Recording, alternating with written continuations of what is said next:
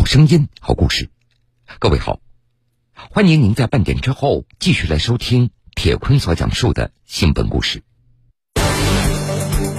穿梭大街小巷，服务千家万户。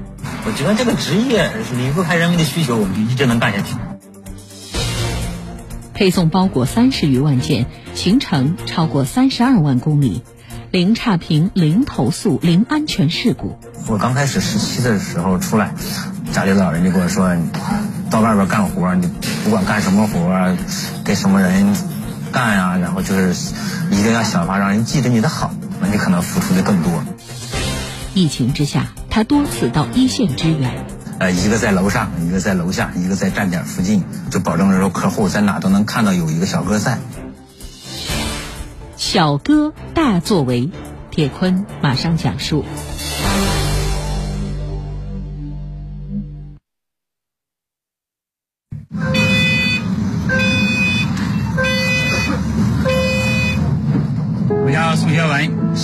快递小哥，大家称呼我们为小哥，我觉得特别亲切。从真心里能感觉，他们是把我们当亲人、当朋友。今年四十一岁的宋学文是一位来自京东物流的快递小哥，从事快递行业十二年，他取得了一份了不起的工作业绩。十二年里，他累计配送包裹三十多万件，行程超过三十二万公里，整个过程中零差评、零投诉、零安全事故。你这一车你怎么知道他们都是一块儿的？基本上我们会看面单，面单有一个录取的号。面单在哪儿？怎么看啊？这是录取号，我们每个人都代表一个号。看这，这墙上的后边这个，你是说你送零九，他这个零九的这个。那这一个车负责几个小区？没谱，有的可能是两个，有的是三个。就这些了？怎么是不是还有一车呢？看那个板，看那个板。因为工作出色，宋学文已经从普通的快递小哥成长为公司的基层管理者。但是在去年年底，受疫情的影响，北京地区快递配送的运力非常紧张，导致不少快递积压。宋学文选择到配送一线来支援。和他一起工作的还有从全国十六个省市紧急调集而来的将近两千名的快递小哥。好多小哥来到北京以后，就是头天晚上刚到以后，第二天早上早早的五六点钟就开始去站点，就帮着一块去跟大家一块去干活，一直送到晚上十点多，就一直在坚守。从去年十二月上旬开始，不少城市出现感染高峰，感染者的数量猛增，快递小哥也未能幸免。这不，前不久宋学文因为感染新冠病毒，在家休息了一周。那个时候你在家发烧的时候，你担心的是什么？我每天也会跟我们站点啊，包括营业部的小哥，还有站长在沟通，就是了解一下这个到货的情况，还有小哥出勤的情况。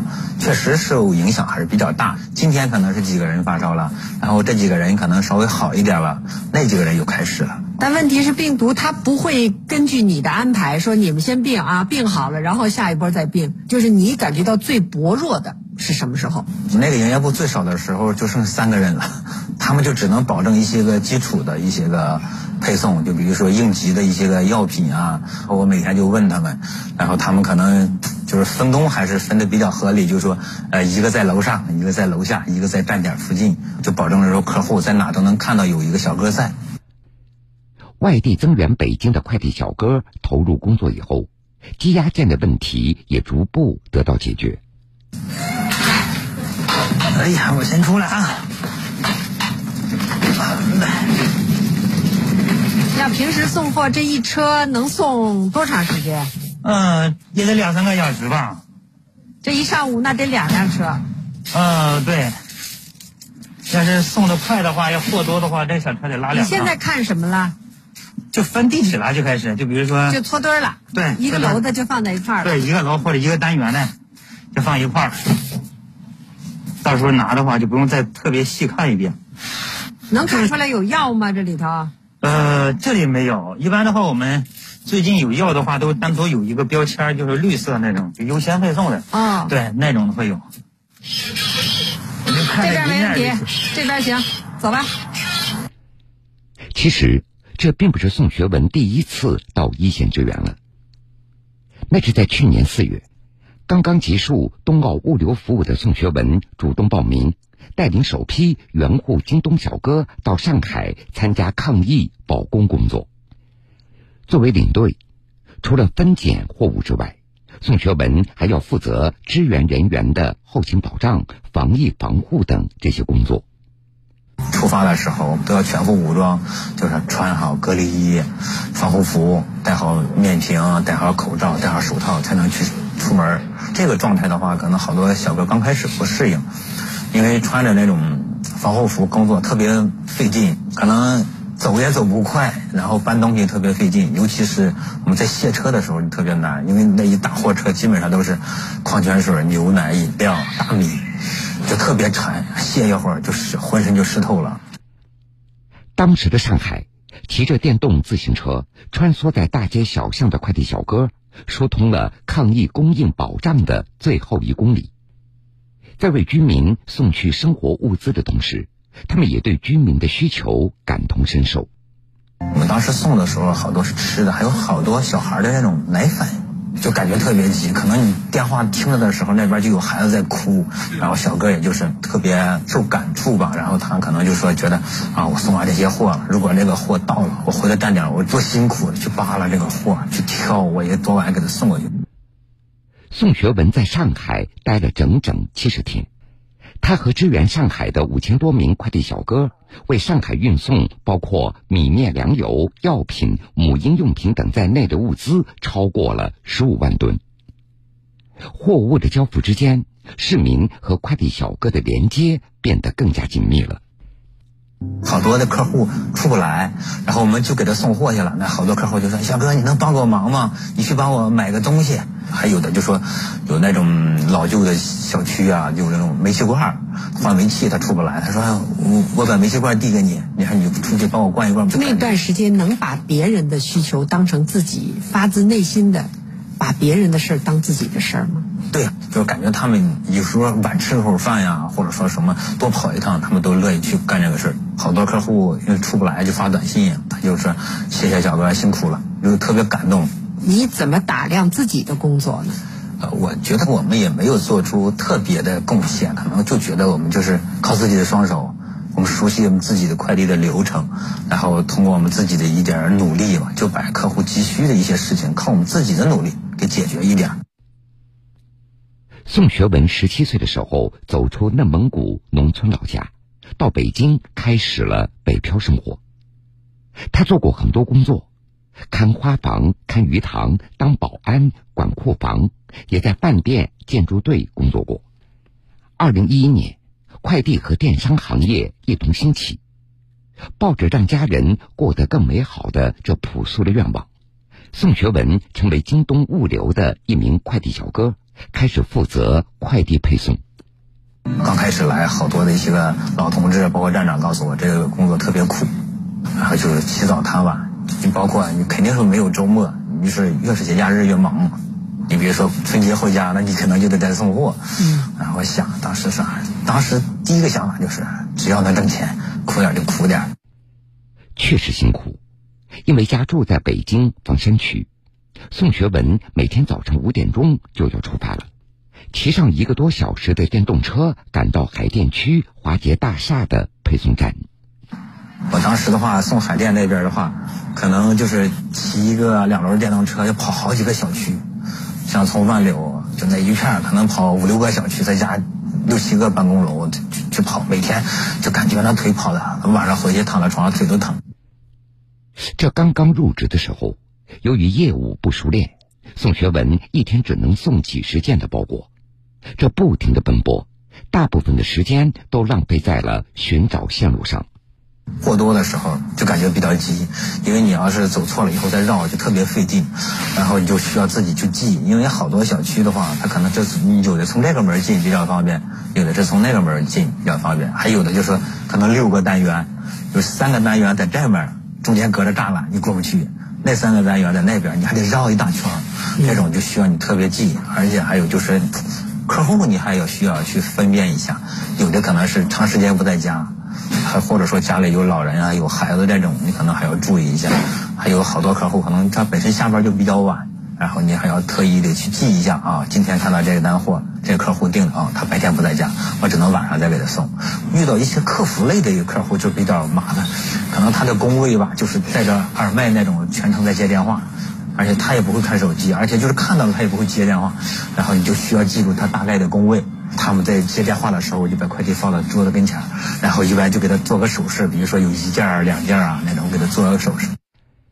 细致的观察和对工作的用心，让宋学文的配送效率大大提高。他成为片区的活地图，对片区内他所负责的上百家公司和快递相关的信息了如指掌。不过，他觉得自己做的还不够，还有进步的空间。我刚开始做快递的时候，自己还是比较内向，不愿意跟和人沟通。你不需要跟别人沟通啊，你用手说话就行了，为什么还要用嘴说话？但是我觉得沟通好了以后，能提高你的效率。对，怎么讲？你比如说，我给一个单位送货，刚开始的话就特别不熟，我就打这个电话，等了好久啊，他也出不来。然后我这个货我又不能拿走，后来我就想，我就跟他们前台聊，他说他是我们的领导。然后那个他一般经常开会，他也不会给你接电话，也不会给你回回短信，他比较忙。我说这你能不能帮我找一个其他的人，或者比如说他的助理啊，或者说他跟谁比较好，让他帮我把这个货收一下，这样就久而久之可能就会多了一层这种找人这个这种关系。就比如说还有的时候，我可能会特别注意，今天给他送货啊，看着有好几个同事跟他一块出来。然后下回这个客户不在，我联系不到，我就找，我就记住那个客户的名字。我说上次我给那个你的同事送货，今天我联系不到他，你看你能帮我联系到，或者你帮我把快递给他收一下。可能在很多人的眼中，快递这份工作简单又重复，但是宋学文却一直在寻找优化工作的门道。他会定期统计和分析客户的购物需求，也会留意客户的特殊的情况。依据这些信息梳理货物的轻重缓急，决定装车的方式和配送的路线。效率很重要，客户的满意度也很重要。像中关村的好多的一些个经销商，他们可能订手机啊、电脑，它不各种各样的型号嘛，有内存正三十二的、六十四的、一百二十八的。然后我每次去就是分的特别细，可能就是。给他说，这这一堆是六十四 G 的，这就是一百二十八的，这就是二百五十六的。他可能看着单子一数，哎，特别方便。他可能入库的时候也好入啊，这些都你都给我分好了，我就直接入过就行了。那你说差这一步，差这最后一步，差多少？实际可能。你感觉的话，你花的时间可能不是很多，但是对客户对你这个信赖，包括后期的相信你，那种信赖的程度可能会很大。而且就是你对业务熟了以后，好多的问题能给客户解答。比如说客户说我买这个东西坏了，我怎么去保修？然后比如说这个东西我想退货，我几天之内提出申请。或者说还有的公司我买采购，它需要报销，我怎么去开发票？就这种。这是快递的分内之事吗？严格的来说的话。不属于我们那个范围之内，但是我觉得你可能说好多客户在跟会计打交道，见到的真真实实的人，可能就是会计小哥。你可能说第一次客户问我说这个问题，我可能不知道，但我回去我肯定会问，会问老同志会查。你服务好了以后，客户信赖你，你的单量肯定会增长，因为这个在这儿呢。对，我们就是归那里，就是自己影响自己的收入。嗯，就我们也能感觉到，就比如说我们去送货。然后好多公司的人出来，他说：“哎呀，那他他这个送货挺快，然后挺好。你要买什么也可以从他们这买，然后他就给你送。他每天几点钟来？”这最多的一次，宋学文一个人的配送量就超过了六百件，打破了站内的配送记录。在宋学文打交道的客户中，有人愿意将储存价值数百万货品的仓库的钥匙交给他。也有人看他送货太晚，把自己家车钥匙塞到他的手里，让他开车回家，第二天再送过来。为了满足客户着急取件的需求，宋学文曾经在半个小时内从两千多件的快递当中找出包裹，并且冒雨送达。对于上班时间不方便，家里有婴儿的客户，他也会提前进行电话沟通，商议合适的配送时间。对孤老伤残居民或者儿童独自在家，他都会多一句的问候和叮嘱。看到客户有难处，他也是能帮一把就帮一把。因为熟了以后吧，就可能看着客户难处，就想自己能帮一把就帮一把。那是想跟自己业务量挂钩的那种种就没有多少业务量的关系了，可能就是时间长了，这种感情啊，这种就比较多了。换个角度来说，就是如果你把它就看成一个货，和你能够想到这个货背后的人。这有什么不一样？可能看成一个货的话，就简单拿它当成一个没有生命的东西，一个包裹去送，就是你定了，我给你送到了就完事儿了。但是你要是，呃，带着感情啊，包括带着温度去送，你可能会看到这个包裹会想到很多。有一次就是在海淀妇幼，我去送货，然后他这个客户是急需一个器材，药店啊，包括什么都买不到，他就是从网上订。网上订的话，我们当时的话就是为了缓解这个压力，这个货本来是第二天送，但是我们头一天这个货到了，那我说我就我就回去给你找一下，我找完了给他送过去了。到那个的时候，因为也是快冬天，跟现在差不多，就特别冷，我就看着客户就是穿的也是特别单薄，就站在马路上等着。人都特别急，他得多急啊！对，特别急。我感觉他在外边都站了站了好久了，然后给他送完这个拿到以后，就感觉就脸上那种紧张的神情一下子放松起来，就特别高兴，随走随跑，就说谢谢谢谢，赶紧就回去了。包括这段时间我们这种买药嘛，这种急需药，就那种心情特别能理解。我无非就是多动动手，然后多跑点那个路，然后就给他送一下。但是帮人嘛。宋学文还记得这样一件事：有一次，他的包裹是几箱苹果，送到一个公司的时候已经非常晚了。当时公司只有一个做行政的女孩子，我就问他：“我说你这些苹果给你放哪？”他说：“你就给我放一个地儿就行了。”他说：“其他人都下班了，我就负责行政的。今天晚上把每个苹果都给他分到工位上，还有一包那种巧克力。他就说让员工第二天早上一一来就能收到一个惊喜嘛。”然后我说你这怎么放？他说你这不有小车吗？你能把小车给我留给我用一下，然后明天早上再拿。后来我一想，我看他还要分一些巧克力啊，就是特大的办公区特别多，然后他就留了一个人啊，那我就帮他吧，我就拉着小车，我说我给你放苹果，你你放巧克力，你带着我。人都没想到吧？啊，对，人没想到。然后放完了以后，他还会特意给我那巧克力啊，说拿几个苹果。就是你帮人家这件事儿花了你多长时间？将近快两个小时吧。你帮他这个忙，我们很功利的说，你自己能得到什么呢？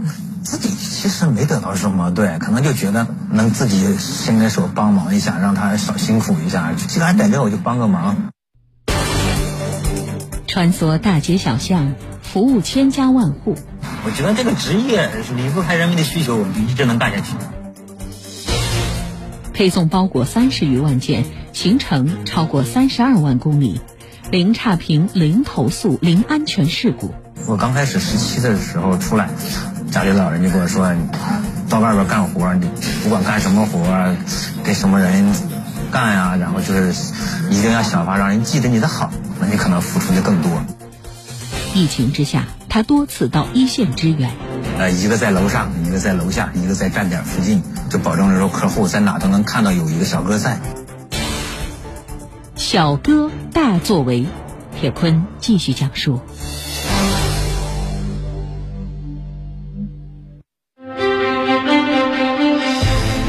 宋学文每天传递的，不仅仅是这些物品的本身，更是物品背后的情谊和价值。日复一日脚踏实地的付出，也让他收获了来自社会各界的认可。他先后获得全国五一劳动奖章。全国劳动模范等荣誉，并在二零二二年作为新业态里近四百万快递小哥中的一员，当选为党的二十大代表。在我们这个时代，任何人只要努力，不怕吃苦，就能在普通的岗位上发光发热，就能创造美好生活。你看，你这么多年干下来，荣誉也很多啊。你怎么看你得到的这些荣誉啊？刚开始的话，没想那么多。感觉自己有点不太相信，因为在我的印象里，可能就觉得这种荣誉啊，都是那种搞科研、教育、研发的人是会得。没想到我自己，我就是个送快递的，我怎么会有这种荣誉？等到荣誉下来以后，就感觉特别激动，也是特别兴奋。我刚开始十七的时候出来，家里老人就跟我说：“到外边干活，你不管干什么活，给什么人干呀，然后就是一定要想法让人记着你的好。”我觉得可能让你让别人记着你的好，那你可能付出的更多。好多客户跟我都成了朋友关系，可能就是我们就是过年过节啊，慰问一下，或者说有时候大家说你最近忙不忙？周末有功夫吗？咱出去一块玩啊，或吃个饭啊，对这种。一份工作做到这个份儿上，你觉得到头了吗？呃，我觉得没到头。这次开完会以后，我就一直在想，因为这些年主要都是在这种一线城市做，我还想去一些个比较偏远的地方。看一下当地小哥他们真实的状况，同时也了解一下这种客户的真实的需求，看看自己能不能帮点什么。我还是想通过我们这个整体的供应链啊，帮一些个农民啊，就包括他们这些个当地的特产啊，这走出来。在走上管理岗位以后。宋学文越来越意识到，快递的交付背后涉及了规划、运输、分拣、仓储等专业性非常强的知识。为了提高专业技能，他报读了物流管理专业的相关课程。但是，无论身份怎么变换，他的目标都是一样的，那就是能以高标准完成每一单快递配送，为客户提供优质的服务。你这一天下来，最多的时候能送多少？最多的时候，我们促销的时候能达到三四百吧。最累会什么样？可能到最后就是饭都不想吃了，就是想找个地儿往那一坐就能睡着。嗯，对。你从一一年到现在干了十几年快递小哥，你觉得这一行你适合干吗？以前也好多人也在说，你能不能换个其他的工作？干这个也不可能干一辈子啊。然后后来不是，你觉得能不能干一辈子？我觉得完全可以干一辈子。为什么？因为年轻的时候可能自己就是跑跑小区、大楼、爬爬楼送货。然后如果到后期，因为就是岁数大了或者什么，也可以做点后线服务的，帮助一些新加入的小哥呀，给他们做的规划、指导啊，整理数据，这个也可以做。我觉得这个职业是离不开人民的需求，我们就一直能干下去。幸福在哪里？幸福在这里。欢迎各位继续来收听新闻故事。近期，受到新冠疫情的影响，省内各大医院的患者数量增加，不少医护人员轻伤不下火线，带病坚持工作。面对这样的情况。苏州市的一家爱心企业向南京医科大学附属逸夫医院的医护人员捐赠了一千多瓶手工枇杷膏，并且号召全社会关心关爱白衣天使。一月十号上午，首批六百瓶枇杷膏交到了医护人员的手里。下面，我们就跟随江苏台记者一起到现场来看一看。一月十号清晨五点半，经过多日的加班加点制作，苏州益友园林建设发展有限公司董事长蒋建华坐上了载着六百瓶冠玉枇杷膏的厢式货车，向南京医科大学附属逸夫医院赶来。上午八点多，货车顺利抵达。一份份枇杷膏送到了逸夫医院门诊部医护人员的手中。尝一下我们的枇杷膏，希望它能够为你们的健康保驾护航。感谢，非常感谢。你们辛苦了啊！医生非常辛苦，不容易。这个给，好，谢谢。你们辛苦了。非常感谢，非常感谢。啊，这个枇杷膏还是很有效的，止咳的效果非常好。蒋建华告诉记者：“作为江苏新闻广播的忠实听众，这一波新冠疫情来临后，他在新闻报道中听到了不少医护人员带病坚守岗位、争分夺秒救治患者的情况。”有的医护人员嗓音已经沙哑，因此蒋建华萌生了将公司生产的枇杷膏捐赠给医护人员的想法，并与江苏新闻广播取得了联系。我也听到江苏新闻广播里面医护人员的这种带着沙哑的声音介绍情况，非常的辛苦。作为我们一个专门做枇杷的这个企业，我们有枇杷膏这样一个产品，我们希望通过新闻广播能够捐赠到南京一附医院，呃，为这些带病坚持工作的医护人员献一份爱心，他们能够健康的工作。南京一附医院门诊部护士长赵明霞向记者介绍，疫情来临后，门诊部的医护人员减员严重。现在虽然医护人员大多数已经转阴，但咳嗽、咽部不适的情况仍然存在。赵明霞说，这六百多瓶枇杷膏解决了他们的燃眉之急，也对捐赠人表达了由衷的感谢。呃，其实都是在带病工作嘛，可能发烧过期了，但是大部分人的症状还是有咳嗽、声音嘶哑、喉咙不舒服的这种状况。企业给我们一线员工带来了呃福音吧，也枇杷膏对喉咙啊或者咳嗽啊都是挺有效果的。呃，我代表我们的医务工作者感谢大家，感谢你们企业给我们送爱心。记者了解到，苏州益友园林公司的捐赠活动分两次进行，共捐赠一千三百六十瓶枇杷膏，保证义阜医院的一线医护人员每人一瓶。蒋建华说：“他希望用这样的方式号召全社会，在这样的非常时期，对医护人员能有更多一点的理解和关心。